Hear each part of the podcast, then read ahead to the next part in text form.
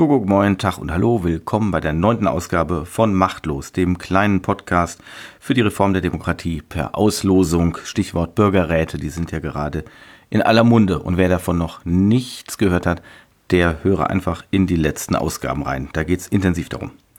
Heute habe ich dabei ein Gespräch mit dem Soziologen Robert Jende, der gerade bei Professor Hartmut Rosa in Jena seine Dissertation geschrieben hat und ansonsten mit Professor Gerald Beck an der Hochschule für angewandte Wissenschaft München im Projekt Repair Democracy zusammenarbeitet. Kennengelernt habe ich Robert Jende vor längerer Zeit auf einer Partizipationstagung und seitdem haben wir schon einige sehr spannende und vor allem auch immer sehr lustige Diskussionen geführt so dass wir uns dann entschlossen haben, wir müssen auch mal vor Mikrofon miteinander sprechen. Im ersten Set, wie der Musiker sagt, wollte ich mit ihm ein wenig über mein Buch Demokratie für Deutschland sprechen. Aber wie das so ist, wir sind dann natürlich zügig quer durch den demokratischen Gemüsegarten gelaufen, etwa eine halbe Stunde lang. Dann haben wir einen Break gemacht und dann kam Peter Heilrath dazu, ein Politiker der Grünen, ein Rechtsanwalt und Filmproduzent, ganz spannender Mensch. Das war auch so verabredet. Und äh, dann gab es, wie das dann so ist, natürlich schon ein langes Gespräch, bis wir gesagt haben, komm, lass uns endlich äh, vors Mikrofon gehen und dann eben ein zweites Set aufnehmen. In diesem Teil geht es dann vor allem so um Grundsatzfragen des Auslosens und die Rolle der Berufspolitiker in unserem Land. Und da sind wir uns natürlich deutlich weniger einig als in der ersten Runde, wo wir nur zu zweit waren. Diesen zweiten Teil des Gesprächs veröffentliche ich dann schon in Kürze. Er muss halt nur noch fertig geschnitten werden. Aber nun heute erstmal die Diskussion, das Gespräch, der Gedankenaustausch mit Robert Jende. Weitere Infos zu Themen und Personen gibt es ja dann wie immer und üblich in den Show Notes. Es ist ja kein Geheimnis, dass äh, mein wunderschönes Buch Demokratie für Deutschland äh, nicht allzu viele Leser gefunden hat. 2013. Und äh, ich habe lange gesucht, um einen zu finden. Aber einen habe ich entdeckt. Der hat sich nämlich geoutet, weil er über das Buch dann auch noch eine kleine Rezension verfasst hat. Und das ist Robert Jende, äh, bei dem ich jetzt hier gerade zu Gast bin, in München. So viel dürfen wir verraten. Äh, und mit ihm Münchner Bier trinke.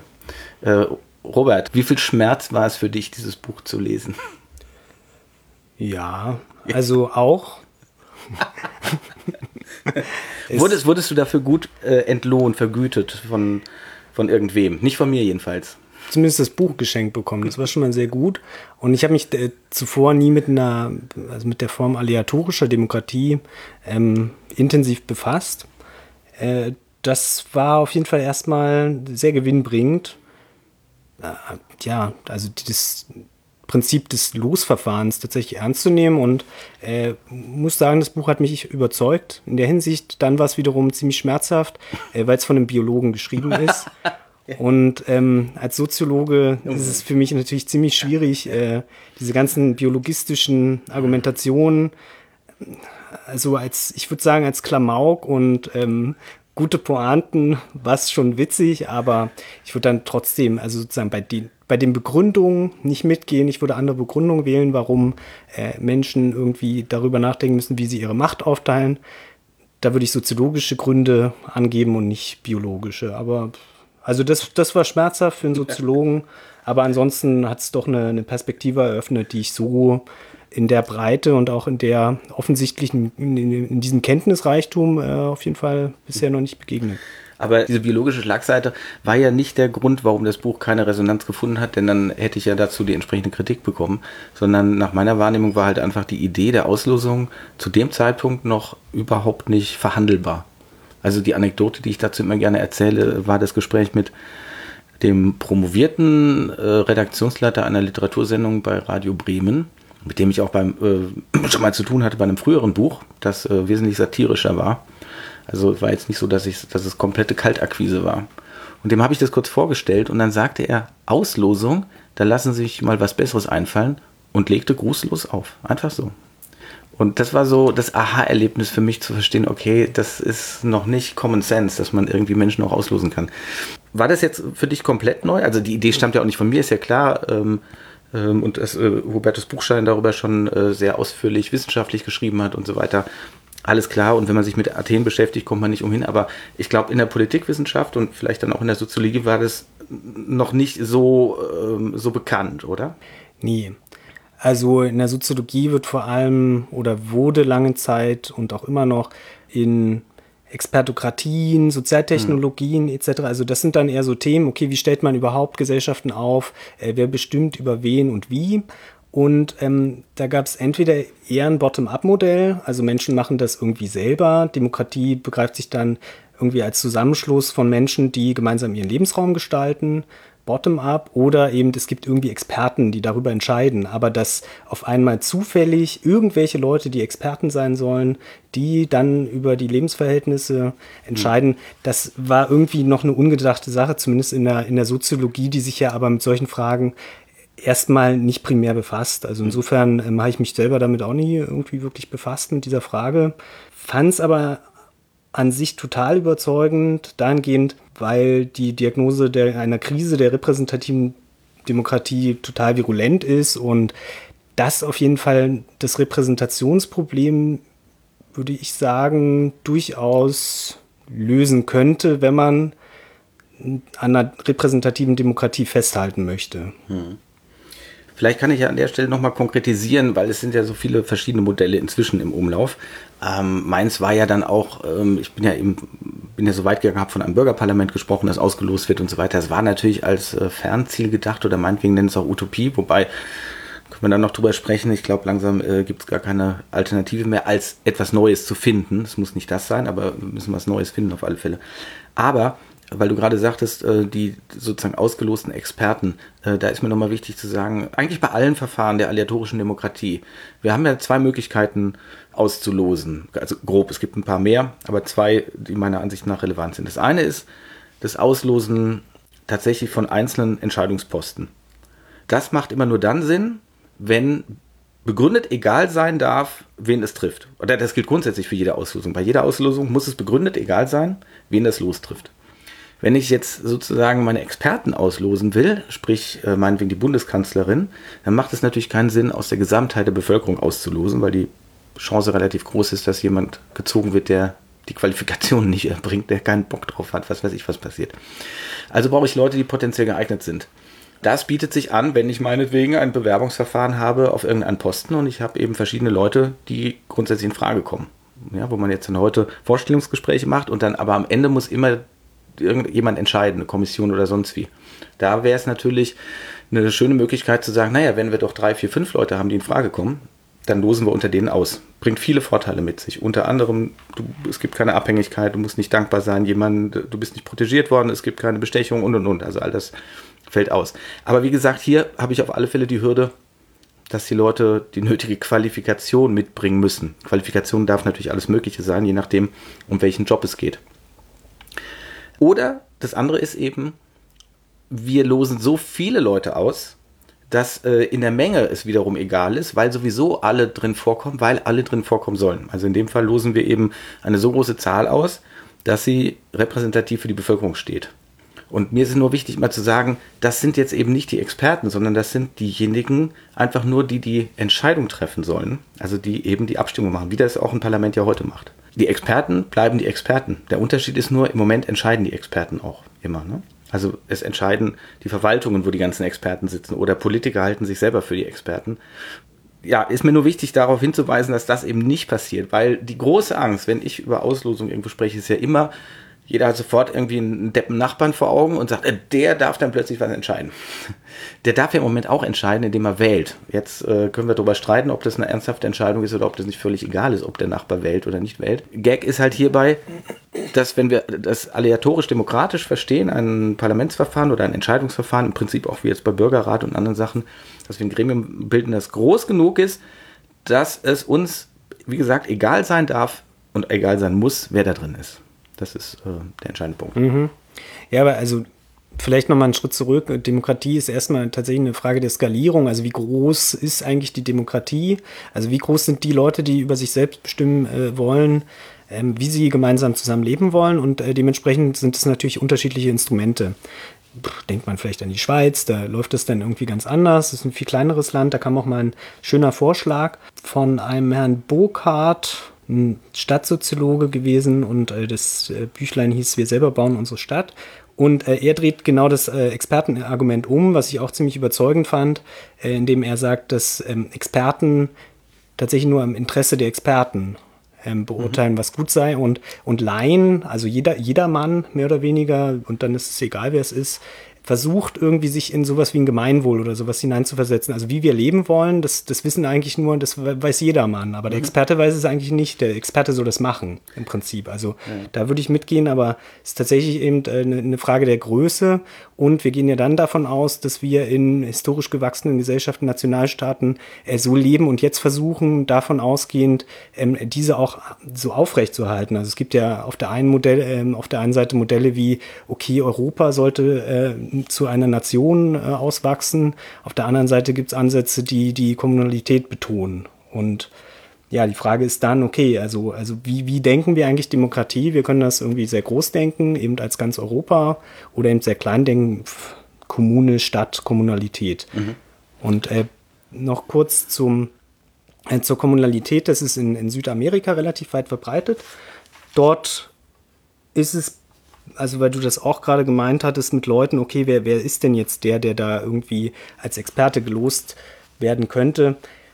Dort sind die Strukturen dann in, in den Kommunen so klein, man kennt sich, man weiß, wer was macht und man sieht es als seine Pflicht an, eigentlich irgendwie gegenüber der Gemeinschaft ähm, Dienst zu erbringen und bekommt da auch gar nichts dafür. Also du wirst, wirst da nicht bezahlt oder so, sondern äh, die Leute halten dich für geeignet. Und dadurch, mhm. dass sie dich für geeignet halten, machst du den Job und äh, machst ihn dann gerne. Also da gibt es sozusagen, das, das Kollektiv ist äh, mehr im Vordergrund als irgendwie der Einzelne, der dann meint, nee, habe ich keine Lust drauf. Nee, ist wichtig, ist wichtig, sich politisch zu engagieren und oder beziehungsweise das Gemeinwesen mitzugestalten. Und wenn die Leute äh, zu Recht offenbar glauben, dass ich das am besten mache, dann mache ich das halt. Hm. Da klang ja gerade schon wieder mit, was wir vielleicht auch noch mal kurz klären sollten.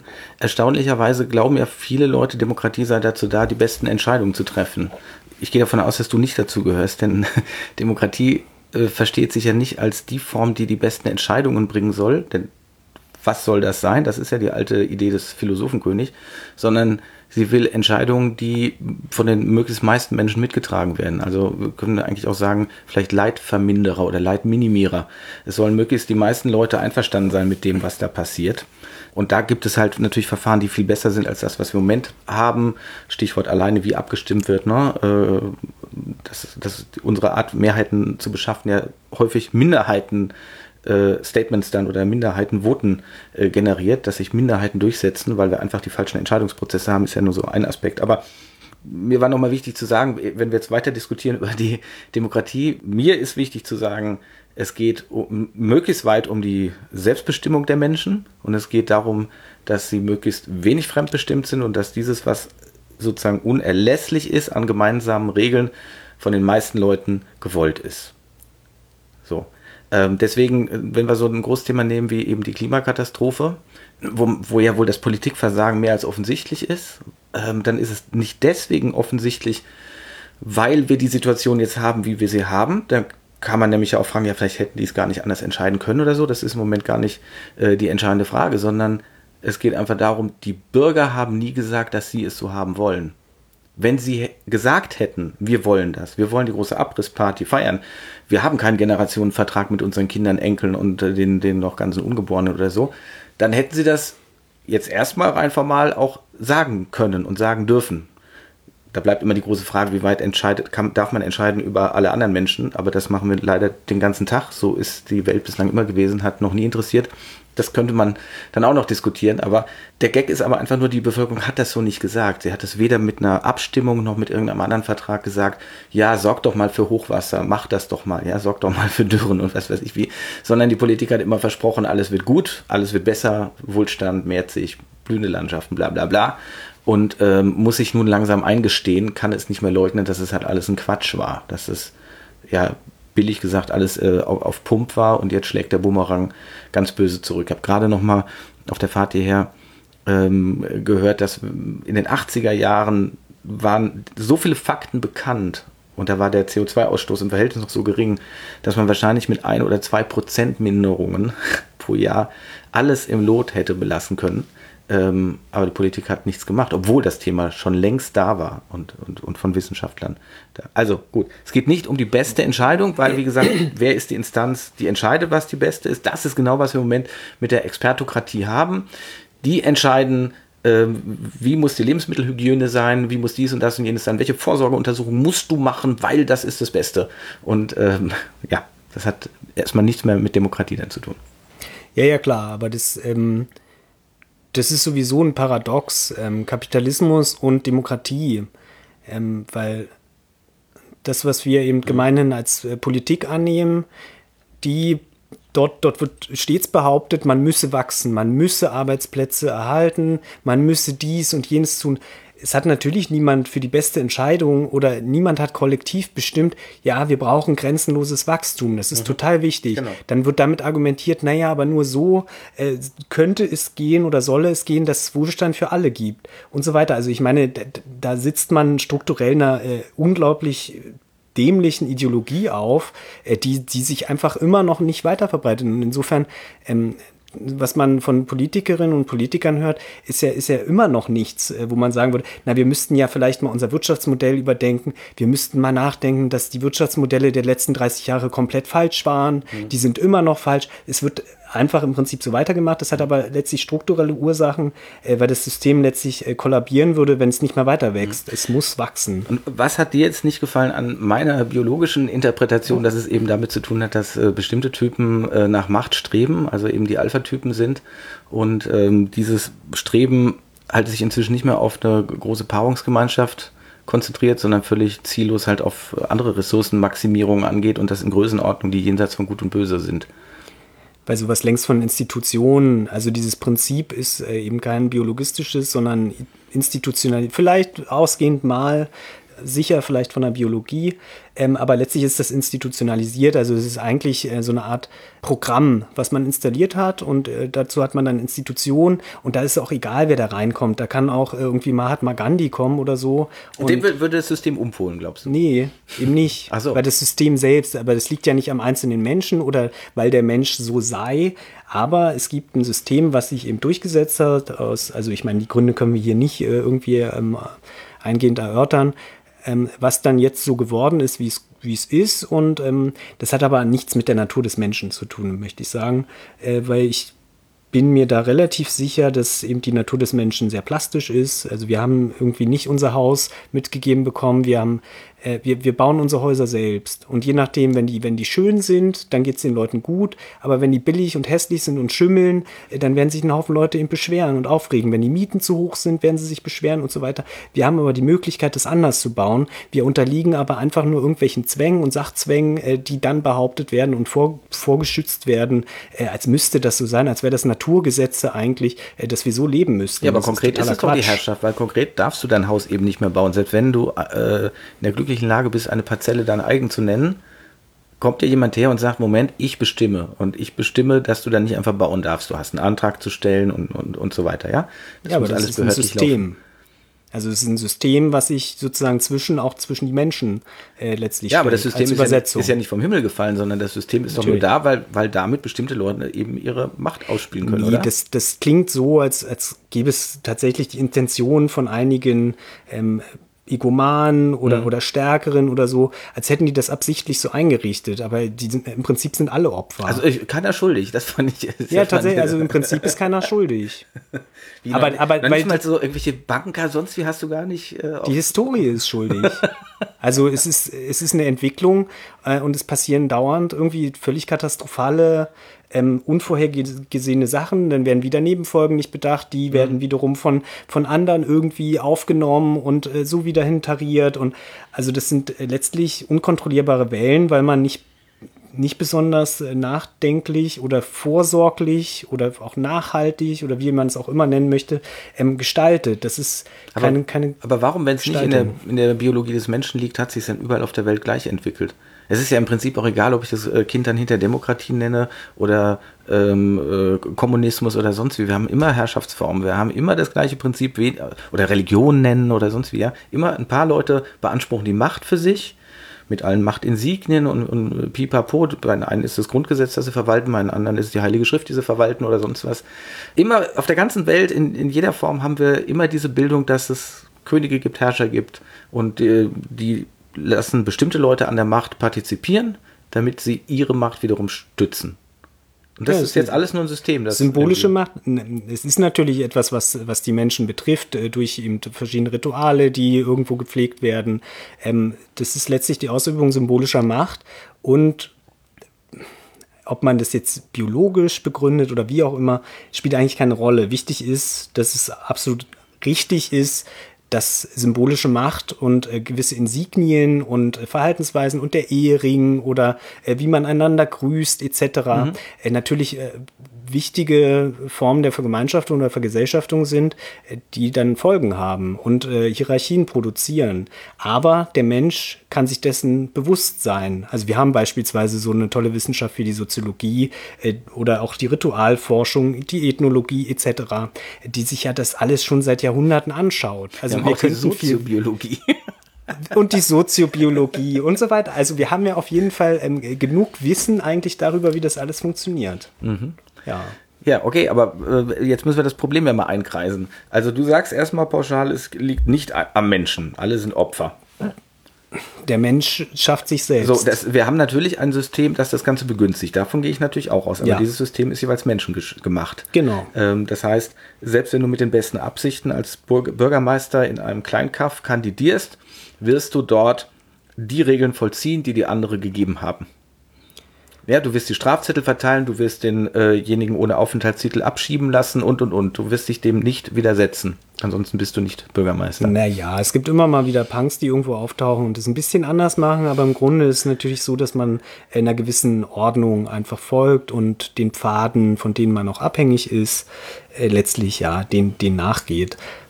Aber, also wie gesagt, es gibt paar Ausnahmen, aber das bestätigt nur So, die Regel. ja, gut, aber äh, sind jetzt diese äh, Systeme, die sind nicht demokratisch zustande gekommen, oder wie? Nee, Wie sind sie dann gekommen? tja, letztlich Evolution, könnte man sagen. Also doch biologische. Also, gesellschaftliche Evolution. Gesellschaftliche Evolution. Genau. Ja. Also ich weiß nicht, wie weit wir Biologie ausweiten wollen, ob äh, sozusagen auf Organismen, aber dann sind wir ganz schnell bei äh, komischen äh, Kulturbegriffen oder, oder Volkskörpern oder sowas. Also das würde ich sozusagen da eben. Äh, Ich weiß, als Soziolog habt ihr immer sofort Begriffsprobleme, das weiß ich ja. Ja, ja. Und äh, jede biologische Überlegung wird als biologistisch abgetan und so weiter. Das ist ja jetzt nicht so, dass ich äh, das nicht kennen würde. Deswegen halte ich diesen Schmerz wiederum auch aus. das ist kein Problem. Nein, ich will ja auch von dir äh, lernen, von dein, deinem Blickwinkel. aber also ich würde sagen, für die Frage der Demokratie ähm, kann die Biologie ja jetzt, jetzt äh, vielleicht so ein paar ähm, Gefahren oder so aufzeigen oder, oder schauen, wo man doch, doch hingucken müsste, aber ähm, ich halte es an sich für die Debatte nicht so ganz relevant, welche Wissenschaft jetzt eigentlich recht hat, sondern äh, ich finde, jede Betrachtungsweise ähm, hat eben ihre eigene Perspektive und äh, manche davon sind allerdings total schädlich. Zum Beispiel, wenn Menschen davon ausgehen, äh, dass der Mensch per se nutzenmaximierend sei und immer die richtige Wahl trifft und so weiter. Und also Wirtschaftsmodelle, die, die komplett dauernd scheitern und gegen die Wand laufen und dennoch für das Nonplusultra betrachtet werden. Da wird es halt gefährlich, weil sozusagen der ganze Planet damit äh, untergeht äh, und trotzdem es noch genug Leute gibt, die ähm, daran festhalten. Aber da verstehe ich dann eigentlich genau das Argument, okay, wen, wen, wen nutzt das denn? Ja, und das ist dann vielleicht die Frage, okay, für wen ist es eben nützlich, dass ein System weiter so läuft, wie es weiterläuft? Obwohl vielleicht alle wissen, ähm, denen das nützt, okay, damit, damit vernichten wir irgendwie quasi alle. Aber das kann denen ja egal sein. Die bauen sich halt gated Communities oder so oder haben Panzer. Also wir haben ja sogar Demokratieforschung äh, in der Biologie. Es gibt ein wunderbares Buch äh, über die Bienendemokratie. Mhm. Will ich jetzt aber nicht ausführen, weil das meiner Argumentation äh, eher zuwiderläuft. Denn da geht es natürlich nicht ums individuelle Wohl, sondern da geht es tatsächlich um die beste Entscheidung. Äh, das ist also ein etwas anderes Verfahren. Nein, ich glaube ja, äh, dass wir eben die Demokratie brauchen. Und jetzt müssen wir noch mal ganz deutlich sagen, als Klammerbemerkung, eine Form von Demokratie. Ne? Also ähm, was das dann genau ist, wie das genau aussieht, da sollte sehr viel Spielraum noch sein. Es gibt nicht nur diese eine äh, parlamentarische repräsentative Demokratie, die wir hier in Deutschland haben und die haben wir ja auch wiederum ganz bestimmt nicht zufälligerweise nicht nur in Deutschland, sondern in der ganzen sogenannten westlichen Welt überall das gleiche Modell, überall die gleiche Herrschaftsform. Ähm, ich glaube, wir brauchen die eben, um Macht zu begrenzen. Das ist äh, die eigentliche Idee dabei. Das heißt, während wir in der Familie nicht von Demokratie sprechen müssen und ich deswegen auch ähm, solche Begrifflichkeiten an der Stelle vollkommen um Kokolores finde, Ähm, zumal wir nicht Gleichberechtigte sind.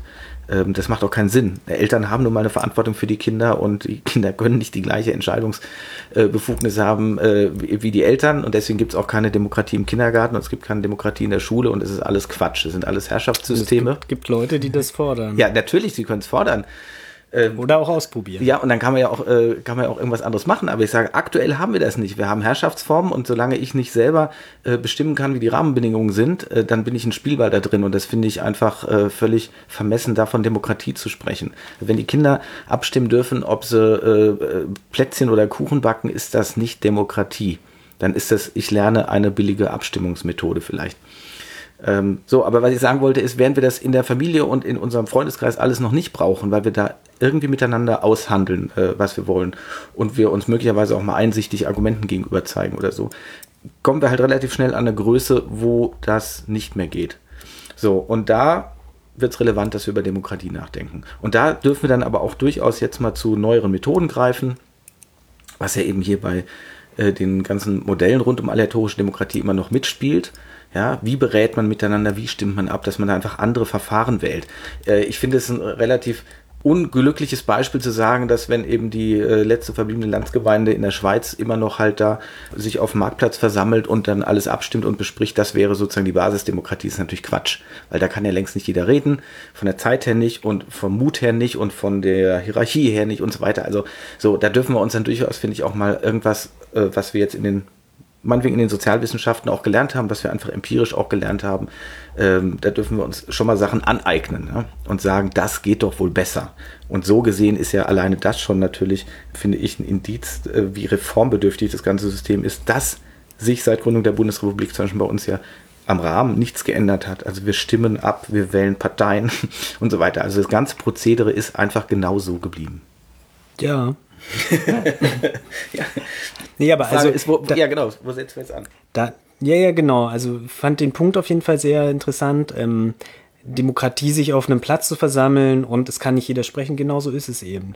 Äh, und deswegen wird es ja heute an Experten ähm, delegiert, die man dann wählen kann. Die können dann besonders sprechen, die trainieren die ganze Zeit, die waren wahrscheinlich in ihrem Studium in, in einem Debattierclub mhm. und so weiter, möglicherweise in der Burschenschaft und so weiter, haben da schon äh, stützende Strukturen erlebt. Genau, das war ein äh, äh guter Punkt, vor allem mit der hm, Sprachfähigkeit von Menschen, dass ähm, Menschen in der Demokratie, die, wie wir sie heute kennen, ähm, eben gerade sprachfähig sind und ähm, deswegen delegiert man das genau an diese Leute, wählt man die Leute, die vorher schon im Debattierclub waren und möglicherweise in der Burschenschaft und verschiedene Strukturen schon kennengelernt haben. Und das sind dann äh, diejenigen Profis, im Prinzip Politprofis, und äh, die werden dann gewählt.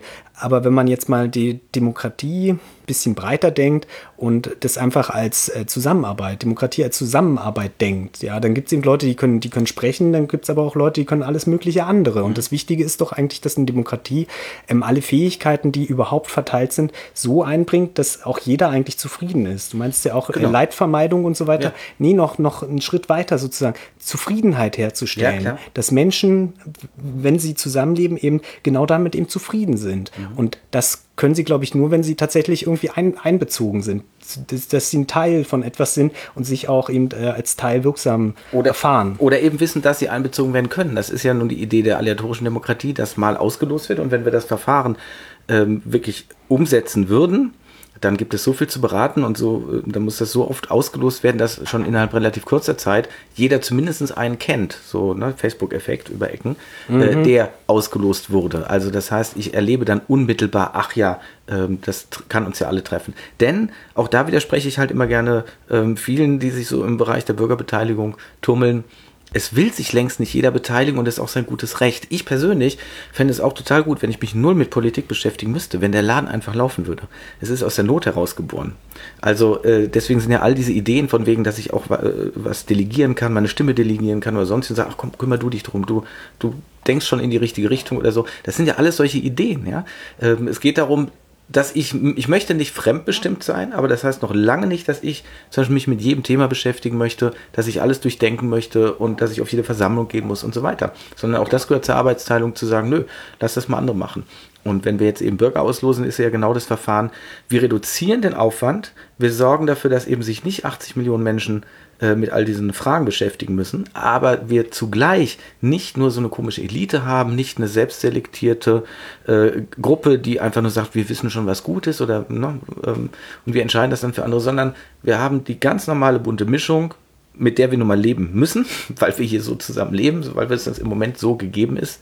Und die übernehmen das dann stellvertretend für uns. Und das ist dann auch, glaube ich, wenn, wenn sich das mal durchsetzt, weil das ist sonst der, der große Punkt, wo die nächste Kritik ansetzt, dass man sagt, ist ja schön, wenn so ausgeloste Bürger Zeit haben zu beraten, weil sie dafür bezahlt werden, weil sie vom Job freigestellt werden und so weiter. Aber wenn sie dann zu einem tollen Ergebnis kommen, wenn die sich ziemlich einig sind, häufig sind sie sich ja sogar ganz einig, wie jetzt beim Bürgerrat Demokratie zu sehen, waren sie sich ja fast einig in allen Punkten, aber das erleben wir auch in, in allen anderen Verfahren, dass zumindest ein ganz deutliches Votum am Ende steht, ja, weil eben Fragen geklärt sind.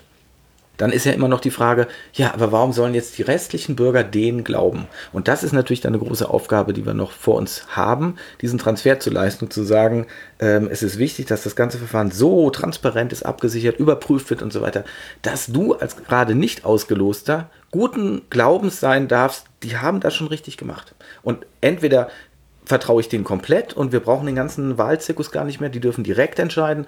Oder wenn wir eben diese äh, Hürde noch haben, wie das eben in äh, Irland ja auch war, dass dann eine Volksabstimmung noch ansteht für eine Verfassungsänderung hinterher, dass man sagt, ja gut, aber wenn ihr das so empfehlt und ihr habt euch so intensiv damit beschäftigt, dann glaube ich euch mal, dass das eine gute Idee ist und dann stimme ich auch so ab.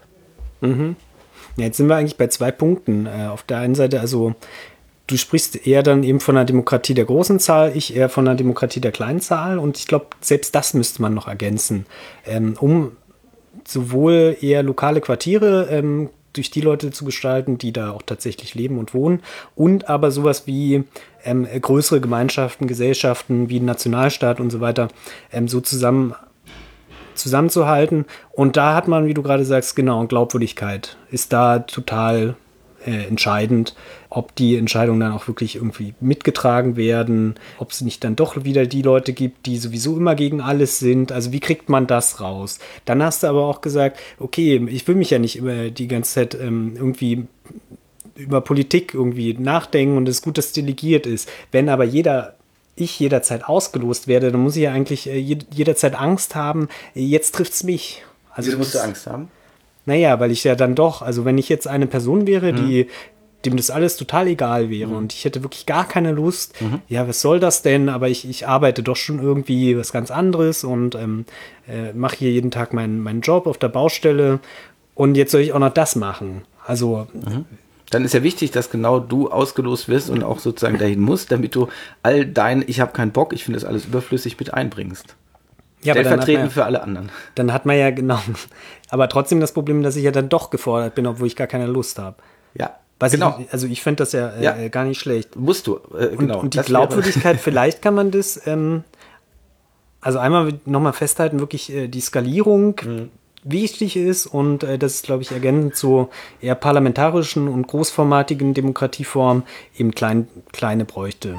Prinzip. Also Derrida beschreibt das auch in der Politik der Freundschaft. Also wo hört es eigentlich auf, was du auch gemeint hast, in der Familie und so weiter. Da haben wir kein Problem im Prinzip. Da haben wir sowas wie natürliche Hierarchien ähm, und da ist klar, wer der Chef ist oder beziehungsweise ähm, sind Eltern bemüht, möglicherweise ihre Kinder möglichst gut zu erziehen oder vorzubereiten und denen ein gutes Leben zu ermöglichen.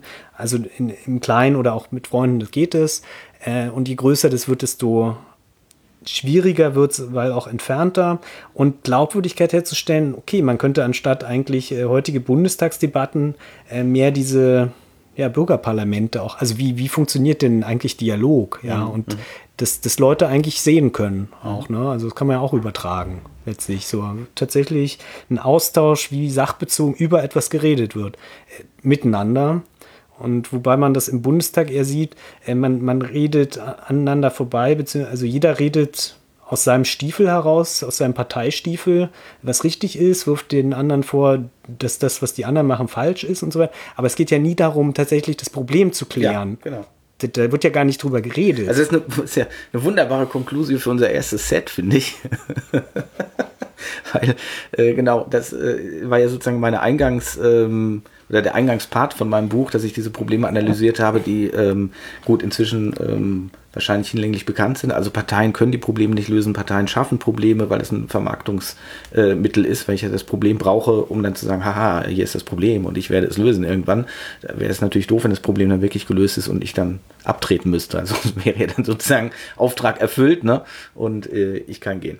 Ja, okay, vielleicht sollten wir dann äh, im nächsten Set über, über konkrete ähm, Reformideen sprechen. No.